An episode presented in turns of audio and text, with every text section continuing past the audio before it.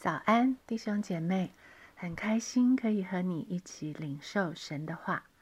彼得前书三章七节：你们做丈夫的，也要按情理和妻子同住，因他比你软弱，与你一同承受生命之恩的，所以要敬重他，这样便叫你们的祷告没有阻碍。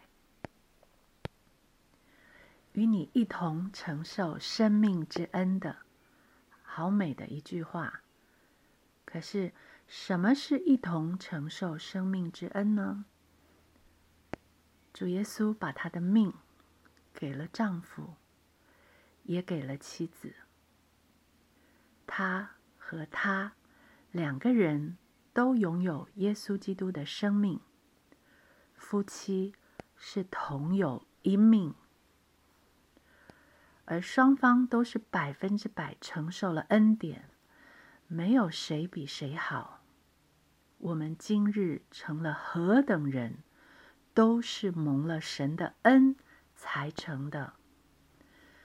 进一步说，丈夫和妻子更是这生命之恩的共同继承人。他们好像是被神拴在一起。一起来领受这生命之恩的，这厚厚的恩，透过两双牵在一起的手，共同接受承载了神对婚姻的神圣祝福。而祝福是要夫妻牵手一起去领的。我很喜欢闽南语中把夫妻这个名词形容称呼为牵手，一起外看手，与我一同承受生命之恩的弟兄姐妹，亲爱的夫妻，当你想到这一点，你想到什么？与你一同承受生命之恩的。还要争谁对谁错，还要分你死我活吗？这节经文的一开始，其实在原文或其他版本的翻译里，有一个连接词“同样”。你们做丈夫的要按情理和妻子同住。和合本的翻译把这个连接词放在后面的“也”。你们做丈夫的也要按情理和妻子同住。无论是同样，你们做丈夫的要按情理和妻子同住，还是你们做丈夫的也要按情理和妻子同住，都在强调神的教训是同样针对双方的。因此，既然我们昨天领受到，如果丈夫，需要的是一个全力支持他、尊重他的妻子，不是一个处处管着他、教他怎么做的妈。那么，妻子需要的也是一个愿意了解他、敬重他的丈夫，不是一个处处教训他、管控他的爸。但是很遗憾，家庭生活走着走着。夫妻的小日子过着过着，我们都不知不觉在配偶的身上扮演起了父母的角色。于是暖男变身严父，娇妻反成虎妈。为什么会变成这样呢？因为我忘了，他和我是一体的。创世纪第二章二十四节，因此人要离开父母，与妻子联合，二人成为一体。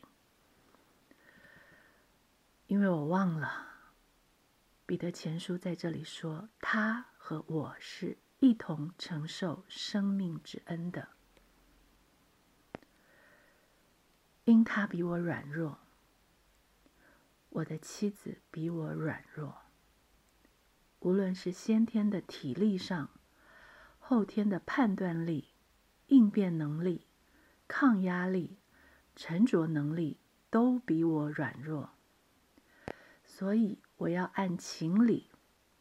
情理这个字在原文里是知识，也就是以对他的认识，在情感中接纳、敬重他，而不是在我的优势上去嫌弃、打压他。他比你软弱，亲爱的弟兄。容我为妻子向你请命。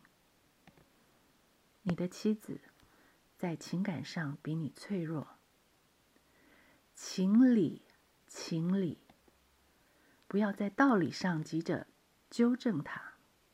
他需要你先在情感上成为他的遮盖与担当，在道理上他会明白过来的。哥林多前书十二章二十二到二十六节。不但如此，身体上、身上肢体，人以为软弱的，更是不可少的。身上肢体，我们看为不体面的，越发给它加上体面；不俊美的，越发得着俊美。我们俊美的肢体，自然用不着装饰，但神配搭这身子。把加倍的体面给那有缺陷的肢体，免得身上分门别类，总要肢体彼此相顾。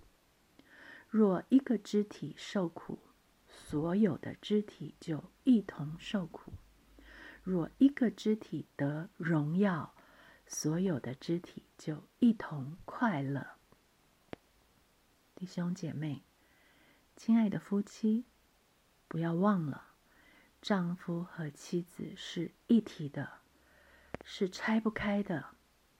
他的荣耀就是你的荣耀，你的羞辱也是他的羞辱。不要忘了，他是与你一同承受生命之恩的。来到神的面前，接受神的饶恕。也放过对方，彼此饶恕吧。同心去领受神的心意和祝福。为什么让我们彼此的裂痕拦阻了我们到神的面前来祷告呢？夫妻是一体的，我们是同有一命的。当我们想到这一点，夫妻之间。还有什么是大到过不去的呢？夫妻既是一体，还分什么彼此呢？同有一命，还不全力保命吗？